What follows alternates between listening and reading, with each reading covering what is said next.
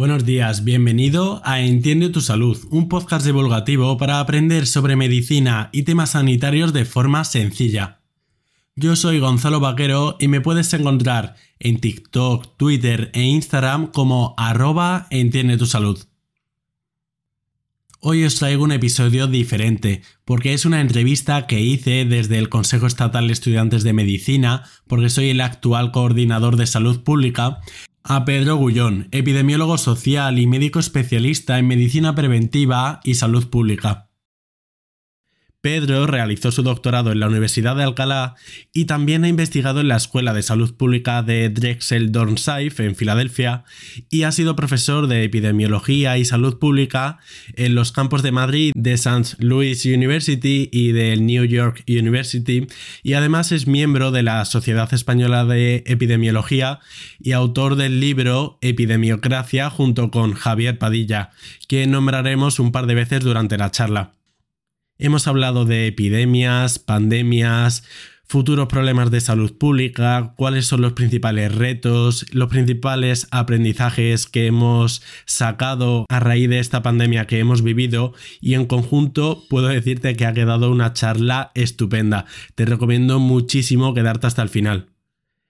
Tras esta breve introducción, os dejo con la entrevista con el doctor Pedro Gullón.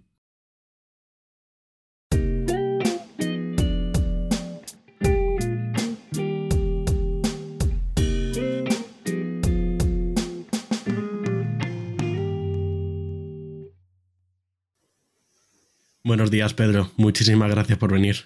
Ah, buenos días, muchísimas gracias a ti por invitarme.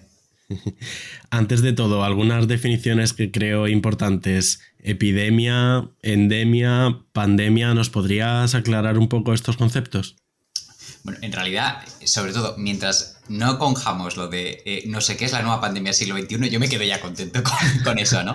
Pero eh, en realidad casi todo lo que se está definiendo es como una enfermedad eh, está dentro de los valores que son esperables para esa población. Si está dentro de los valores esperables y es una enfermedad que normalmente se muestra en esa población, podríamos hablar de, endemia. Si hablamos de unos valores que son anormalmente raros en una población, hablamos de, epidemia. Y esto cuando se extiende geográficamente, cuando tenemos transmisión por más, de, por más de un continente y además hay demostrada transmisión dentro de esos continentes, ya podemos hablar de, pandemia. Pero estamos hablando, esos tres conceptos te están hablando de la situación de cómo está una enfermedad en relación a su situación normal o anormal. Exacto. ¿Y actualmente hay alguna pandemia o...? Bueno, una cosa es las pandemias eh, intentan tener ese estado de oficialidad a base de, que se puede dar, ¿no? De que hay organismos que pueden decir, bueno, esto, esto se ha convertido en una, en una pandemia, ¿no? Cuando en realidad es una definición que no, o una palabra que no tiene por qué hablar de la gravedad de, la misma o de, o de, otra forma. Ahora mismo, pues todavía seguimos sumidos en la emergencia del COVID con transmisión de una enfermedad que era nueva hasta hace muy poco y que tenemos transmisión por los cinco continentes y con transmisiones, y con transmisiones muy altas. Así que eso es como yo creo la definición más clara de pandemia, ¿no? sobre todo con enfermedades infecciosas. Luego hay gente que lo puede intentar extender a enfermedades que tienen transmisión mundial y que antes no la tenían. por ejemplo, la obesidad según va creciendo o problemas de salud mental que crecen en función de, en, relación a lo que tenían antes y que afecta también a, los cinco continentes, pero es, complicado de definir. Normalmente estos, estos esquemas están todos pensados para enfermedades infecciosas. Vale, sí, es verdad que normalmente solemos tener en la cabeza solo enfermedades infecciosas, pero como dices tú, en realidad se puede extrapolar a, Vale, y ahora que has introducido el tema del COVID, en tu libro de, epidemiocracia con Javier Padilla, creo que habláis sobre el tema de que, que aunque todo esto es multifactorial, podría preverse que iba a ocurrir una pandemia como, como la que ha ocurrido. ¿Podríamos decir que tarde o temprano hubiera pasado esto?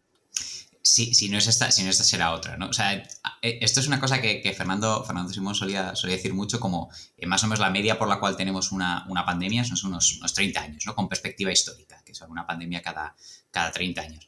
Vamos a coger, si cogemos una, visión ya no de 30, sino de 20, de 20 años, lo que es el siglo, siglo XXI, y echamos la vista atrás, empezamos con el SARS-CoV-1, con el, con el primer SARS, ¿no? A principios, de, a principios del siglo de 2000, 2003. Luego tenemos la, gripe A en 2009 el, ébola que tuvo, que, llegó a estar extendido por varios continentes, aunque una enfermedad con, picos de epidemia en, países, de África. El MERS, que era otro, que era otro coronavirus, y ahora, estamos, con, estamos en COVID, COVID-19, ¿no? O sea, es, una cantidad de, es una cantidad de enfermedades infecciosas con mucha variedad, porque son de diferentes tipos, es verdad que hay una predominancia de coronavirus, pero, pero de diferentes tipos que se han extendido por los cinco continentes. Eso nos tiene que hacer pensar en qué está pasando, o sea, qué condiciones hay para que en el siglo XXI esos procesos de diversidad de enfermedades se estén acelerando, ¿no? Parece que hay más posibilidades de que tengamos enfermedades con potencial pandémico. No significa que va a haber una pandemia igual que el COVID cada X años, pero que hay enfermedades con ese potencial de convertirse, de convertirse en pandemias. Y, nosotros en, el, en epidemiocracia hablamos como de, tres condiciones que son como el sustrato, ¿no? Como lo que das a, una, algo para a una planta para crecer, el sustrato para que haya epidemias, que son tres principalmente. El, el primero, la invasión de, la invasión de ecosistemas produce unas interacciones entre ser humano y naturaleza que no se producían que no se producían de la misma, de forma antes, ¿no? Si de repente invadimos eh, las zonas que están de, árboles en China, pues los animales que hay es probable que tengan contacto con el ser humano y hay una posibilidad de salto, de salto zoonótico. En ese primer grupo también podemos, también podemos meter lo que está pasando, por ejemplo, con la, con la, gripe, con la gripe aviar. Tenemos granjas muy grandes donde se acumulan muchísimos, muchísimos animales y la posibilidad que cuando un animal tenga una infección se transmita a miles y miles y miles de aves y que entre ellas pueda producirse un salto genético que dé posibilidad de contagio al ser humano, es, es muy alta. ¿no? Entonces, es el primer grupo. Las interacciones entre ser humano y naturaleza que han ido cambiando en los últimos, los últimos eh, con una perspectiva a lo mejor de 50 años, 40 años, 30 años. El segundo es que cuando se produce encima una enfermedad de este tipo, una enfermedad con potencial pandémico, se expande de forma rapidísima tenemos una conectividad global cada vez más alta. Hace falta más que ver los datos de los viajes en avión o, lo que sea para ver que los últimos 20, 30 años la conectividad del mundo es todavía más alta ¿no? con, la, globalización. Total, que un caso que se, que se origina en China, cuando quieres intentar definirlo, es muy probable que lo tengas, que lo tengas ya en otra parte, en otra parte del mundo. Eso hace que, que las enfermedades se puedan transmitir mucho más, mucho más rápido.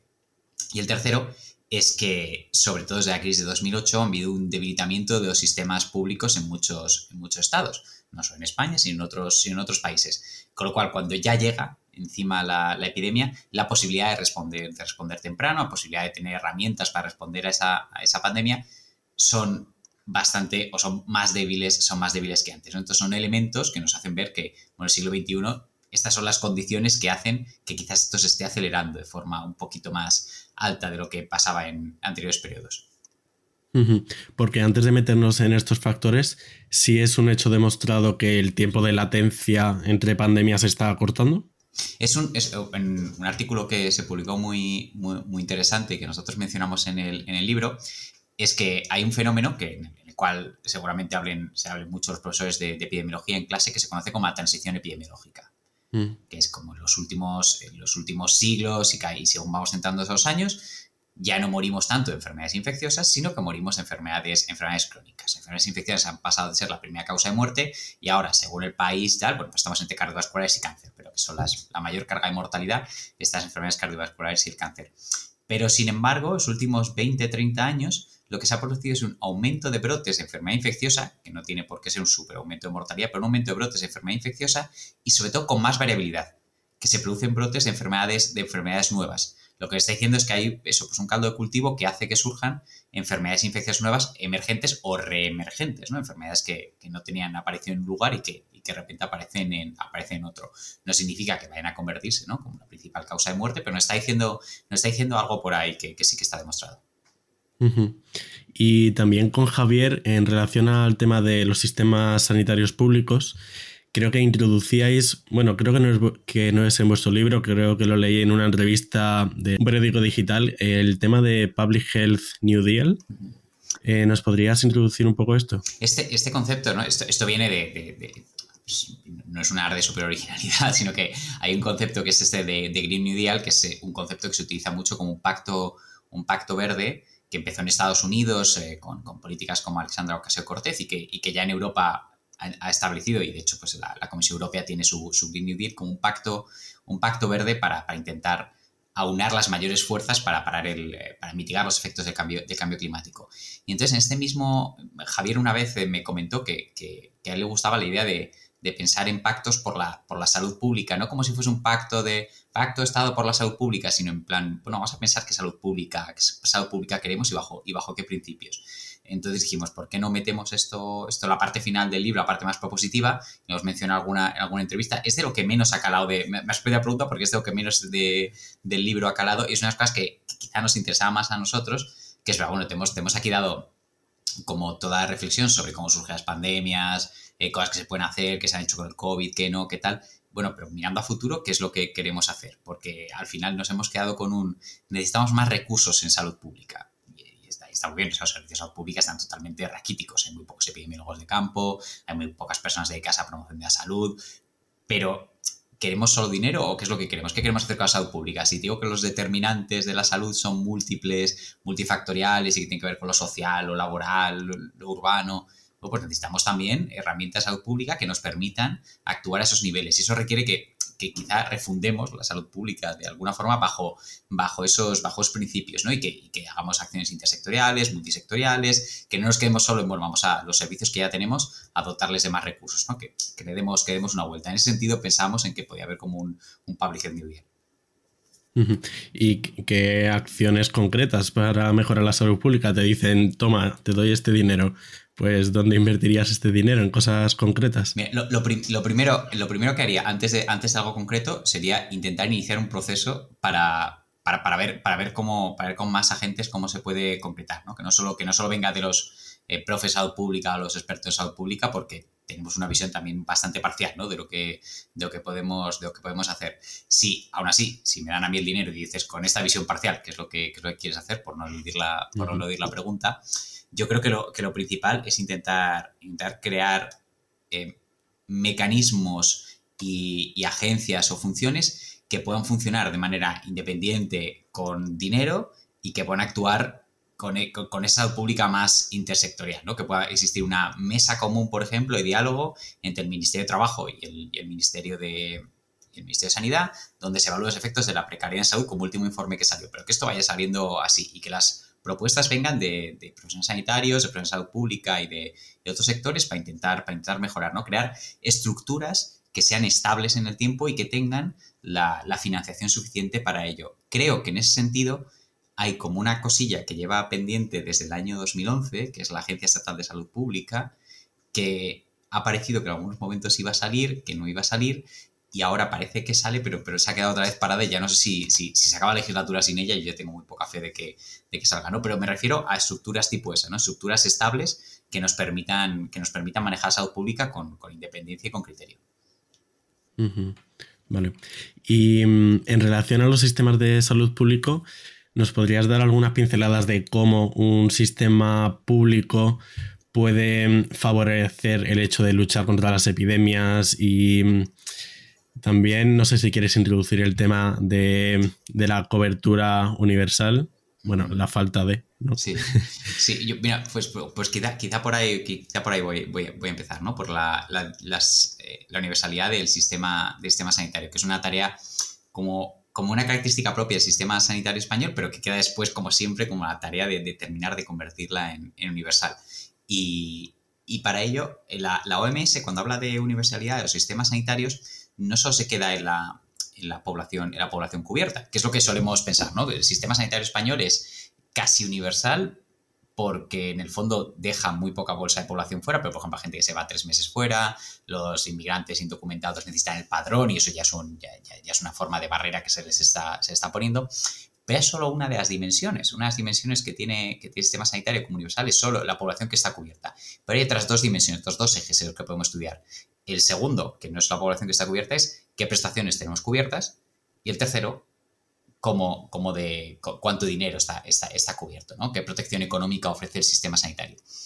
Y sobre todo en la protección económica, los copagos no son especialmente altos, pero bueno, podría mejorarse, podría mejorarse algo por ese lado. Sin embargo, la parte de prestaciones que están, que están cubiertas es quizá la parte que hay más para avanzar dentro de la universalidad del sistema sanitario, que, que el sistema sanitario español no, tenga financiada bien, por ejemplo, la salud, la salud dental, la ortopedia o la, o la salud mental que se queda bastante, que se queda bastante pobre ¿no? para, atender a la demanda creciente de la, población, creo que son cosas para avanzar a universalidad que son tremendamente, tremendamente importantes en cuanto a si piensas que cualquier persona me preguntas, bueno, ¿y, qué, ¿y qué es lo que te genera más estrés dentro del sistema sanitario? Es que no puedo ir al dentista, es que hay mucha lista en, en, salud mental y encima pues cubre algunas cosas y otras no, es que no, no puedo pagar una silla de ruedas. Todos esos elementos de qué cobertura tenemos, ¿no? ya no solo qué población, sino qué servicios cubrimos, es quizá donde tenemos más, más para avanzar.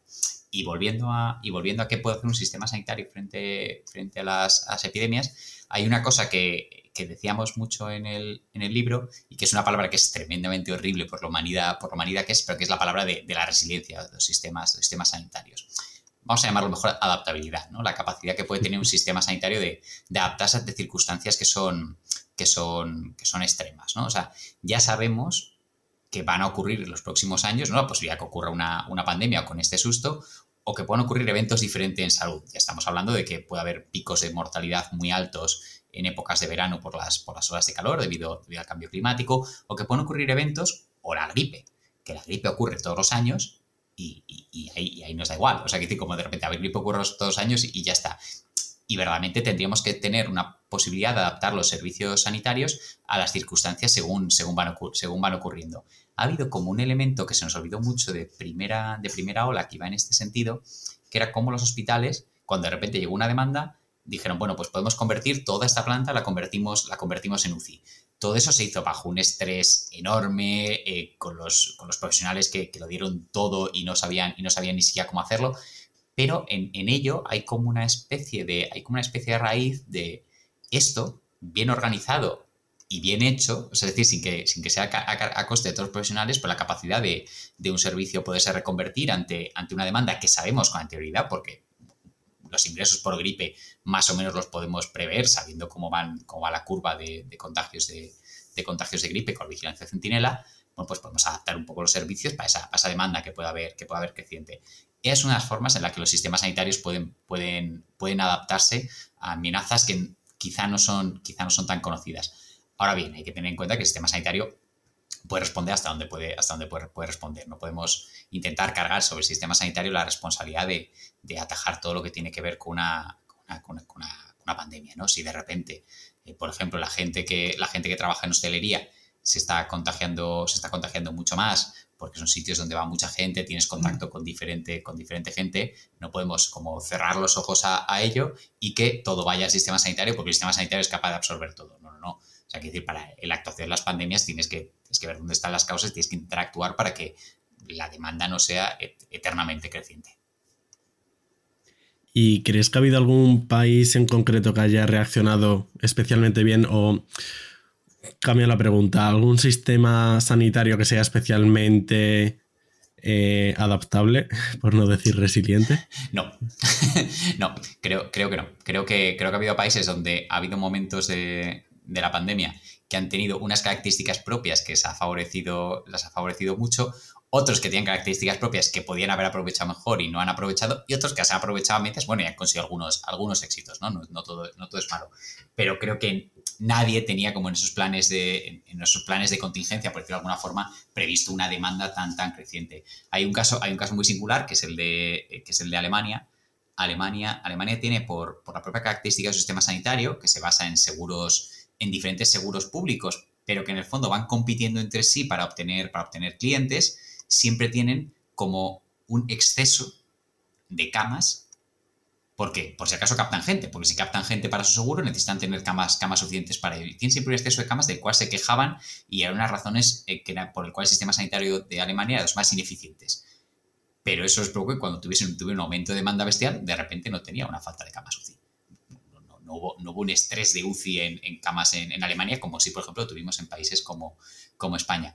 Y España, en lugar, de, en lugar de decir, bueno, nosotros no podemos dar esa respuesta porque tenemos un sistema sanitario diferente, más estilo Sistema Nacional de Salud, no más estilo como el National Health Service de, Reino Unido, nuestra potencia no está en tener camas de sobra porque tenemos diferentes proveedores que compiten por, por, clientes, sino que lo nuestro es más universalista y, y tenemos una atención primaria fuerte, bueno, pues vamos a, eh, vamos, a, vamos a chutar a la atención, atención primaria y vamos a intentar, por ejemplo, hacer la mayor atención domiciliaria dando recursos a los médicos de, atención, de atención primaria. Y la respuesta que dimos nosotros la intentamos dar como si fuésemos Alemania, en lugar de pensar que somos España, ¿no? que tenemos un sistema sanitario con unas características, con unas características propias. Esto ha cambiado mucho a lo largo de la pandemia. ¿no? Esto sobre todo es pensando mucho en primera, en primera ola. Y después ha habido como destellos, ¿no? En algunos lugares donde sí que se da mucha libertad a centros de, a centros de atención primaria, donde hay algunas experiencias muy rescatables de, de, atención, de atención domiciliaria, de atención longitudinal, aprovechando un poco las, las características que puede tener España. Pero, eh, pero bueno, yo creo que en general nadie, nadie estaba bien preparado para ello y se ha hecho lo que, yo creo que se ha hecho lo que se ha podido. No, me atrevo además a criticar mucho a, muchos lugares que es que es como, bueno, es que si hubiese estado en un puesto de decisión seguramente no hubiese podido tomar en muchos casos mejores, mejores decisiones. Pero ahora que hemos pasado la situación, ¿qué cosas se están llevando a cabo o se deberían llevar a cabo para hacer frente a futuras epidemias, sobre todo a nivel legislativo, a nivel de gobiernos?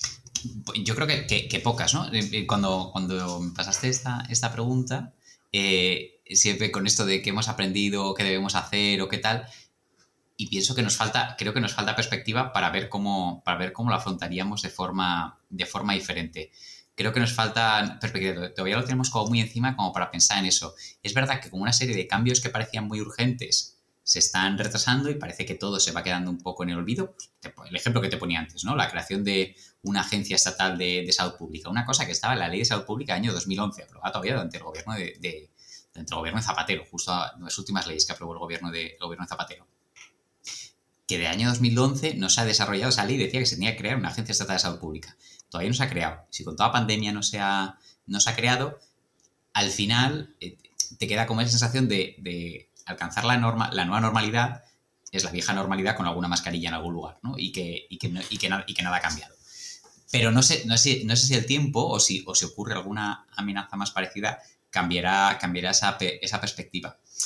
También es verdad que hay como algunos elementos muy, muy grandes de respuestas que no solo son del sistema sanitario, sino que son más sociales y económicas que son, que son diferentes. ¿no? Yo estoy muy sorprendido con, con, la actuación de la Unión Europea, sea, sea mejor o peor, pero con, con el tema de estímulos económicos en lugar de, lugar de recortes, comparando 2008 y la crisis, la crisis del COVID, como que sí que es verdad que hay algunos elementos que parece que sí que ha habido cambios de mentalidad, pero lo concreto, en lo concreto yo todavía no termino de ver, de ver nada.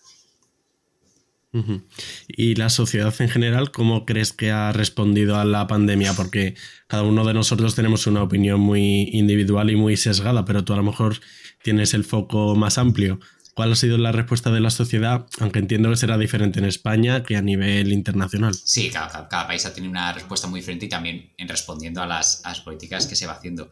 ¿no? Centrándonos quizá en el caso de, el caso de nuestro Estado, o sea, yo creo que sobre todo en las fases iniciales de, la pandemia, es primera, segunda, tercera ola, es un comportamiento, un comportamiento ejemplar. O sea, que, que decir, o sea, pensado con perspectiva, que te decían que de un día para otro te quedabas, te quedabas en casa y que haber ese nivel de, ese nivel de cumplimiento de legislación, una cosa, una cosa increíble, ¿no? Ha habido mucho, ha habido mucho, ha habido mucho alineamiento con los servicios, con servicios públicos para intentar, para intentar mitigar lo máximo posible las, las, olas de, las olas de la pandemia. Claro, luego según ha ido avanzando es cuando la cosa se ha ido, se ha ido enfragando un poco, cuando por ejemplo ha habido más, más bailes donde la comunicación de unas medidas y otras ya empezaba a ser, ya empezaba a ser confusa, donde los líos entre diferentes administraciones empezaban a ser muy evidentes y todo el mundo intentaba sacar tajada y a partir de ahí ya era ya, muy complicado, ¿no? porque se refería, había mensajes muy confusos respecto a lo que se podía hacer, lo que no, lo que era válido, lo que no, y, y eso ya, y, eso yo creo que dificultó mucho la respuesta, la respuesta ciudadana. Yo creo que precisamente unas cosas de, que, se podrían, que se podrían pensar es es quizá que, la, respuesta ciudadana podía haber tenido un poquito más de, un poquito más de, independencia, ¿no? No en el sentido de había que dejar a la responsabilidad individual, no, no, sino precisamente que los actores, eh, los actores sociales locales podían haber tenido más poder a la hora de, a la hora de controlar algunos elementos de, la pandemia, que no fuese todo, eh, una estrategia de, arriba abajo, ¿no? Que, que podría haber sido un poco más esa, ese movimiento un poquito más, un poquito más democrático y menos basado en, los cálculos políticos que tenía que hacer una administración u otra. Y otra pregunta en relación a esto, que creo que es un tema que, del que hablar bastante. ¿El virus ha entendido de clases sociales? ¿Cómo han influido los factores socioeconómicos en el tema de la pandemia? Esta es como mi pregunta favorita, porque yo me dedico a investigar tema de, tema de desigualdades sociales en salud, ¿no? Y, y, y, cuando la primera vez que hablé, que hablé de esto fue porque eh, Pedro Sánchez, en una de las, ruedas de prensa que se, que se daban, dijo aquello de el virus no entiende de clases, de clases sociales. Y esto lo repitieron como casi todos los políticos, de, todos los políticos del mundo, no solo, no solo nuestro presidente. Claro, y, yo entiendo cuál es esa intención, que lo que intenta decir es somos todos vulnerables, lo cual, es cierto, pero no todos somos igual, igual de vulnerables. No es lo mismo las personas que han o hemos tenido capacidad de, de, trabajar durante, pandemia a las personas que han, a las personas que han tenido que estar atendiendo. ¿no? no es lo mismo la persona, la persona cuidadora de personas, de personas mayores, o las personas de supermercados, o, algunos profesionales de, los profesionales de salud, que pues los, que trabajan para una consultora que, están en un, que están en un chalet y te suben los vídeos de, de, que, de que bien se lo pasan, ¿no? Todo eso hace que haya una diferencia en la exposición al virus, al virus muy grande. Hay una diferencia muy grande en la exposición al virus. De hecho, tenemos un artículo publicado en nosotros, en, Health and Place, de cómo, las, de cómo por barrios van cambiando las desigualdades en, en, la incidencia de, en la incidencia de COVID. Y se ve muy claramente que durante la primera ola había desigualdades en COVID, pero en cuanto se abre la economía, las desigualdades van aumentando un montón. Porque si en la primera ola lo que determinaba quién estaba expuesto o no era sobre todo quién tenía capacidad para trabajar o no, y eso tiene un eje de clase. Pero, pero por ejemplo, profesores sanitarios, que no son, que no son la clase más vulnerable de, España, son, mucha, mucha parte de esa fuerza de trabajo, pero a partir de que se abre la economía, ya no es quién tiene capacidad para trabajar o no, sino quién, perdón, quién tiene capacidad, quién es un servicio social o no, a partir de ahí es quién tiene capacidad para trabajar o no, y eso sí que tiene un eje de clase enorme, ¿no? Ya es, por ejemplo, la gente de sector servicios que estaban cerrados durante primera ola, la gente de sector servicios, etcétera, quienes empiezan a contagiar de forma, de forma masiva porque están de cara, de cara público. Los sector servicios es lo que, es lo que tienen, ¿no? Que, están, están muy expuestos, están muy expuestos. Entonces, por un lado, tenemos que las personas de clase social más vulnerable suelen estar más expuestos al virus y por tanto su incidencia es más alta. Esto está demostradísimo por todo, por todo el mundo. Pero claro, luego no solo es eso, es que incluso dos personas con COVID de diferente clase social su evolución va a ser muy diferente. ¿Y por qué, pasa esto? En algunos países porque tiene acceso o no al sistema sanitario, como por ejemplo en Estados Unidos. Aquí, que es casi universal, ¿no? No es más, no, no se trata tanto de ese acceso al sistema sanitario, sino de las condiciones que hacen que en general el COVID sea más grave. El COVID está, un COVID grave está muy asociado a otras condiciones crónicas de salud, ¿no? A tu, a tu estado de salud cardiovascular, a tener, diabetes o a tener otras, a tener un o a tener otras enfermedades que pueden predisponer a que tu, a que tu COVID sea más, sea más grave. Claro, todas esas condiciones que hacen que tu COVID pueda ser más grave o no, también están condicionadas socialmente, ¿no? Y son mucho más prevalentes y tienen mucha más incidencia también en colectivos sociales más, más vulnerables. Así que tenemos una mayor exposición en personas de una clase social más vulnerable y también una mayor vulnerabilidad una vez que tienen, que tienen el virus, lo cual ha hecho que, bueno, que, eso, que, hayan aumentado las, las diferencias, por ejemplo, en esperanza de vida en, muchos, en muchos países debido, debido a esto. Igual es una pregunta obvia, pero este paralelismo de diferencias socioeconómicas también se ha visto con países en vías de desarrollo frente a países del primer mundo. Esto, esto es, una pregunta, es una pregunta extremadamente, extremadamente interesante porque, porque no, no, no, tiene, no tiene por qué, ¿no? Eh, en general, creo que además la capacidad de reporte que tienen algunos países con menos recursos económicos es más, más complicada por pues, diferentes sistemas sistemas de vigilancia, sobre todo en términos de mortalidad, incidencia, sí que ha habido, sí que ha habido alguna cosa, pero no tiene por qué repetirse ese, ese patrón, ¿no? Eh, y es, es, una cosa que es, que es interesante para pensar en qué causas, causas lo motivan, ¿no? Porque, porque llega mucho más rápido la pandemia a España, quizá tiene que ver con, con la llegada, por ejemplo, que tienen masivas masiva de turismo, siendo el segundo país o tercer país del mundo según años o cuarto según país según el, el año que más que más turistas que más turistas recibe, ¿no? Entonces da una facilidad sobre todo en, en momentos iniciales para que entre, entre la pandemia de forma, de forma muy clara, ¿no? Cuando, cuando, no hay, cuando no hay inmunidad y no, y no hay nada. Pero, pero, ese fenómeno por el cual a lo mejor una relación entre posición socioeconómica y COVID se produce a nivel individual, se puede producir a nivel de barrio, pero después no tiene por qué reproducirse a otros, a otros niveles geográficos. ¿no? Eso se conoce como, es una paradoja geográfica que se llama el problema de unidad espacial modificable. muy de geógrafos que me, han, que me han enseñado a mí y una cosa que he aprendido a aplicar dentro de la salud pública.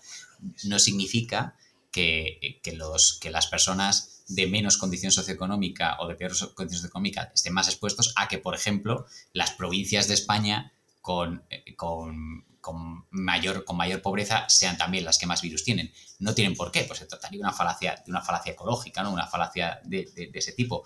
De hecho, las provincias más ricas, por, el tipo de sector económico que tienen, en realidad han tenido mucho más, mucho más COVID. Pero dentro de esas provincias han sido las personas con peor situación socioeconómica las que, las que más lo han tenido. Entonces no tiene por qué repetirse como esa relación a todos niveles, a todos niveles geográficos. ¿Nos podrías explicar el concepto de falacia ecológica? Porque creo que a lo mejor algunos oyentes no lo controlan muy bien. Esto sí que es la. Sí que ya, se me va el. no, es un. Es un es un fenómeno que se, produce cuando relaciones que se producen a nivel de a nivel entre, entre países, ¿no? entre, entre diferentes contextos geográficos, la intentamos extrapolar a lo individual y nos damos cuenta de que eso es diferente. Esto viene, esto viene sobre todo de algunos sociólogos como Durkheim, cuando estudió, cuando estudió el suicidio, que estudió cómo se comportaba el, suicidio según el porcentaje de, de, diferentes religiones que tuviesen y se dio cuenta que es que no era lo mismo que los países con más protestantes tuviesen más suicidios, si después los países protestantes en realidad los católicos los que, los que suicidan principalmente. ¿no? Es una falacia, falacia, una falacia ecológica. En, este caso eh, sería, sería al revés, ¿no? que se conoce como falacia atomista, que es al revés, pensar lo que ocurre a nivel individual, que las, las personas de menor posición socioeconómica tienen más exposición al virus y más vulnerabilidad al virus, que se va a replicar a otros niveles, a otros niveles geográficos, que se comporta igual a otros niveles. Es que las causas son diferentes. Lo que decía, a lo mejor que las personas a nivel individual estén más expuestas depende de en qué tipo de trabajo están, de vulnerabilidades previas que tengan, y en cambio las diferencias de contextos geográficos dependen de sus actividades económicas, etcétera. Y es, son causas diferentes. Genial, que quería hacer ese paréntesis porque creo que, es algo interesante. El tema de las vacunas de ARN mensajero, que cuando empezaron a salir, pues claro, fue, fue un boom. ¿Crees que pueden tener tanto tanto peso, tanta importancia este tipo de vacunas para futuras enfermedades, epidemias? Bueno, es, muy posible, ¿no? Es una, es una tecnología que llevaba con muchos años en, estudio y que ya se está probando para, algunas cosas. Y esto supuesto como, un, paso, un paso adelante hacia, hacia atreverse a, desarrollarlas. ¿no? Y, creo, y creo que habrá un campo en el que quizá todavía no tenemos como toda la toda claridad de hasta dónde, de hasta dónde va a llegar. Pero desde luego ese es una, yo creo que ofrece mucha, ofrece mucha esperanza ese tipo, ese tipo de tecnologías para desarrollar, para desarrollar, vacunas. ¿no? Ahora, a lo que quizá lo que quede y lo que nos queda, lo que nos queda pensar e, es cómo más queremos, cómo más queremos desarrollar. ¿no? Que, que, una de las cosas que a mí me, me da más pena, ¿no? con una tecnología eh, tan, tan buena y que, y que ha significado verdaderamente el, cambio, el cambio de paradigma, la pandemia ha sido, ha sido, la, ha sido la vacuna, que, que, no, que, han sido financiadas principalmente mediante agencias de investigación públicas y que en cambio el beneficio ahora esté siendo privado o el, el precio esté en control de manos, de manos privadas, da un poco de pena porque, porque bueno, pues ha, hecho que haya, ahí sí que ha habido muchas desigualdades territoriales en el, en el acceso a la, a la vacuna, porque los, los, países han tenido que han tenido que pagarla si no todos los países tenían capacidad de compra para ello, ¿no? Mientras Canadá compraba para 5 o 6 dosis desde el principio para toda su población, la Unión Europea, pues tengo otros países que no conseguían recibir ninguna, ninguna vacuna. Te voy a hacer una pregunta que creo que no te va a gustar mucho, pero que, la están esperando muchos oyentes seguro. El tema de mm, qué potencial microorganismo podría ser el causante de una pandemia. También yo estoy sesgado porque estoy viendo ahora de las sofás. y, están ahí con el tema de, de los hongos y tal. Y también me recuerda una entrevista que tuve con, con Amos García, que, le hice esta misma pregunta, y me respondió que mm, el microorganismo más peligroso era el que no conocíamos. Que, me pareció que, pues, elegante, es Amos, de verdad. muy acertada. Entonces, no sé qué opinas. ¿Hay algún tipo a lo mejor de microorganismo? Ya te digo, fungi o. por, por, la situación, por la situación actual, eh, por la situación epidemiológica actual del mundo, pues siempre lo que da un poco de, un poco de cosilla es ahora mismo es la, es la gripe aviar, ¿no? Por, por, la expansión que tiene todo el mundo. Es, eso sí, la, si la gente que lo escucha no lo sabe, ahora mismo estamos en el brote más grande que ha habido de, de gripe aviar en aves. De, que, tenemos, que tenemos registrado, tenemos un brote de gripe, de gripe aviar enorme y todavía los casos de transmisión de gripe aviar de, aves a humanos son muy poquitos, muy poquitos y además eh, bastante, la mayoría asintomáticos. En, España, por ejemplo, se ha detectado alguno, pero que son porque se hacen cribados a las personas que trabajan en, granjas, en granjas de aves y, bueno, como que todavía parece muy poco, pero es, en, el caso de gripe aviar creo que estamos jugando, jugando con fuego, ¿no? Que, la posibilidad que ocurra. También estoy un poco sesgado porque me, he leído libros últimamente como el de grandes virus, grandes eh, grandes granjas, grandes virus que, te deja como un poco, un poco catacroker de, de, las, de las posibilidades que hay, ¿no? Por acumular tantos animales juntos a que se produzcan brotes de ese tipo. Pero, hombre, dada la situación actual, es una cosa que, hay que vigilar muy de cerca. ¿no? Todavía no, no, no, hay, no hay saltos grandes y no hay transmisión humano-humano, pero, pero son cosas que hay que vigilar muy de cerca. Vamos a ir terminando ya. Una pregunta que quería hacerte sobre cuáles son los principales desafíos eh, para los expertos en epidemiología y salud pública en relación a todo esto, a las epidemias.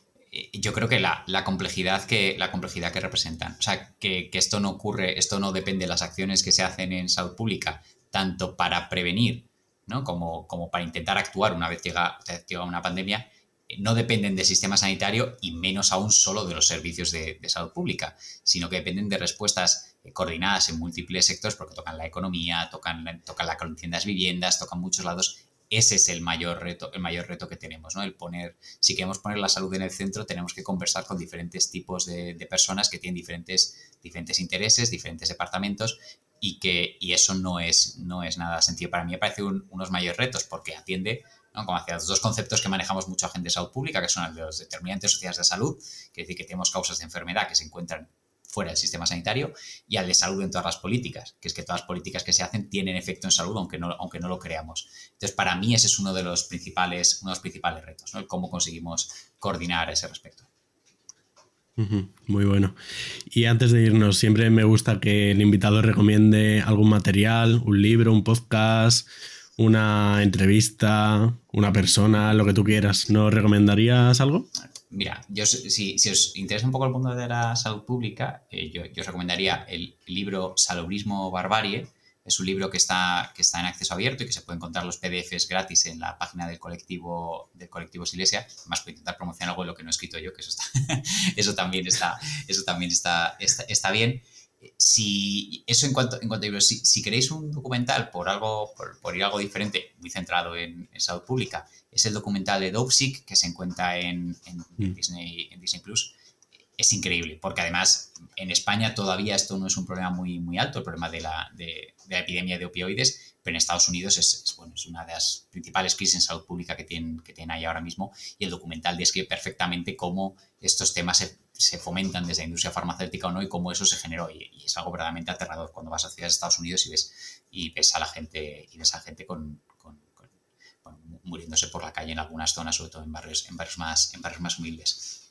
Y después, por tercero, ya por recomendar eh, parte, de, parte de ficción, y no va a tener que ver con, y no va a tener que ver con epidemias ni con, ni con pandemias, por suerte, pero tiene que ver con algo que, comentaba antes, ¿no? que, que si si pensamos que, las, que lo que afecta a nuestra salud está en múltiples, en múltiples elementos, creo que tenemos eh, que pensar también en cómo cambiar todas esas cosas, ¿no? Cómo cambiar las cosas macro y cómo imaginar mundos, mundos mejores, ¿no? Mundos mejores donde haya cambiado incluso las cosas más macro, ¿no? Y que a lo mejor sean sociedades donde no exista el sistema económico en el que tenemos ahora, que sean diferentes, etcétera. Y por eso quiero recomendar, y por que soy muy friki, quiero recomendar cualquier serie de Star Trek. Cualquier es Star Trek, que es que yo creo la mejor manera de imaginarte como una utopía donde, donde se han cambiado muchísimas cosas y, se enfrentan a, los problemas del día a día de una forma muy diferente. Me encanta. Pues muchísimas gracias por tu tiempo, Pedro. Creo que ha estado estupendo. gracias, Gonzalo. Muchísimas gracias a ti.